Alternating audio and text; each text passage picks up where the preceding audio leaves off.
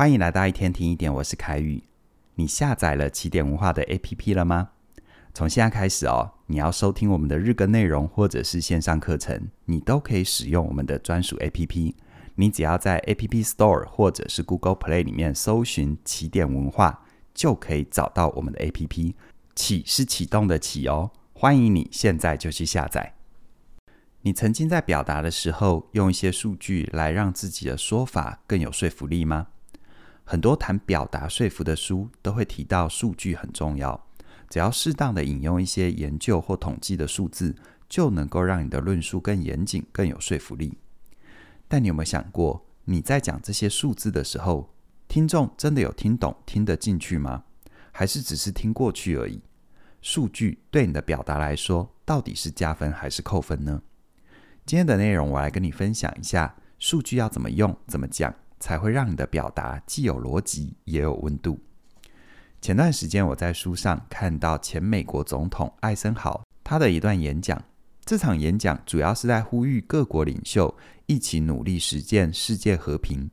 在他的演讲里引用了大量的冷冰冰数据，但他诠释数据的方法却很高明，让人觉得很有温度。听完之后都被深深的触动。我跟你分享其中一小段，他是这样讲的哦：一架轰炸机的成本能够搭建三十所学校，盖两座发电厂，给十二万居民提供电力，盖两栋设施完善的医院，也可以盖大约五十英里长的高速公路。一架战斗机的成本相当于五十万英斗的小麦，一艘驱逐舰的成本能够让我们盖一间能够容纳超过八千人的大房子。我们每制造一把枪、一艘战舰，每发射一颗火箭，都在剥夺人们的机会，让人继续挨饿受冻。这个推崇武器的世界，并不只是在花钱而已，它浪费的是人们的汗水、科学家的才智跟孩童的希望。不知道这一小段的演讲有没有触动到你呢？艾森豪总统示范了什么叫做用数字说出一个好故事。想要用数据打动人、说服人，有三个原则，你必须要知道。第一个，人最关心的永远是自己；第二个，大脑喜欢具体胜过抽象；第三个，人脑没有办法理解太大的数字。前两个都很好懂，我就不展开了。第三点，人脑没有办法理解太大的数字，我来说明一下。心理学有个现象叫做物质心理上的麻木感。指的是当数字越大的时候，我们对数字的敏感度也会变得越低。因为在漫长的演化过程里，人类的祖先很少见过大量的东西，就算有，也不需要精确的处理这些数目。所以在我们的大脑，对于太大的数字其实是没有概念也没有感觉的。科学家就发现，在比较原始的部落，他们的语言没有办法说出具体的数量。当数字大到一个程度，比如说十。他们就只会用很多很大来形容，所以在他们眼里，十啊、一百啊、一千啊、一万啊，都是一样，都叫做很多。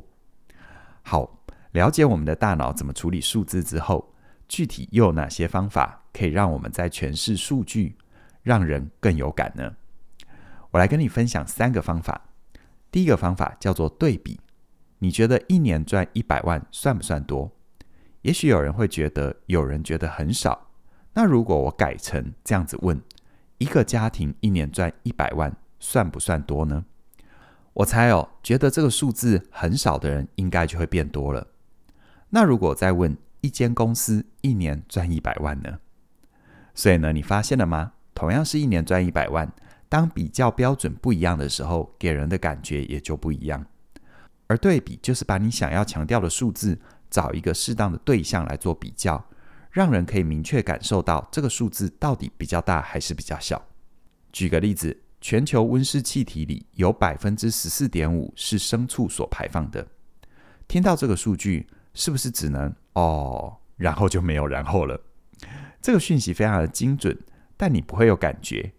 如果你想要进一步说明，这百分之十四点五到底是在指什么？是很多还是很少？你可以这样说。如果把牛跟羊组成一个国家，那他们就是全世界第三大温室气体的排放国。所有欧盟国家加起来的排放量都没有它多，它的排放量只低于中国跟美国。这样子说是不是让你很有感？原来牛羊排放的温室气体真的很多啊！再来第二个方法叫做关联，关联的意思就是让你的数据跟受众产生连结。前面有提到，人最关心的永远是自己，所以呢，你要想办法让对方知道你的数字是如何影响到我的人生。举个例子哦，根据统计，有百分之四十的成年人在上完厕所之后不一定会洗手。那要怎么样让这段讯息跟听众产生连结呢？你可以这样说：你知道吗？在跟你握手的所有对象里，平均每五个人就有两个人可能在上完厕所之后没有洗手，而就碰了你的手。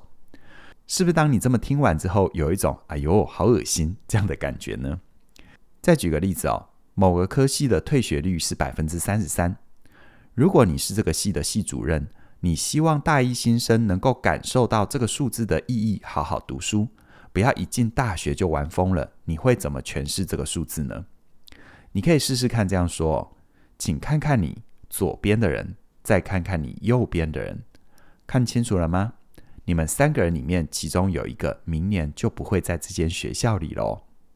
如果你是这群大一的学生，听完之后会不会有被吓到全身起鸡皮疙瘩的感觉呢？最后第三个方法叫做类比。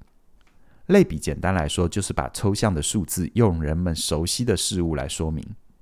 举个例子，世界首富马斯克，他的身价有两千五百亿美元，相当于台币八兆左右。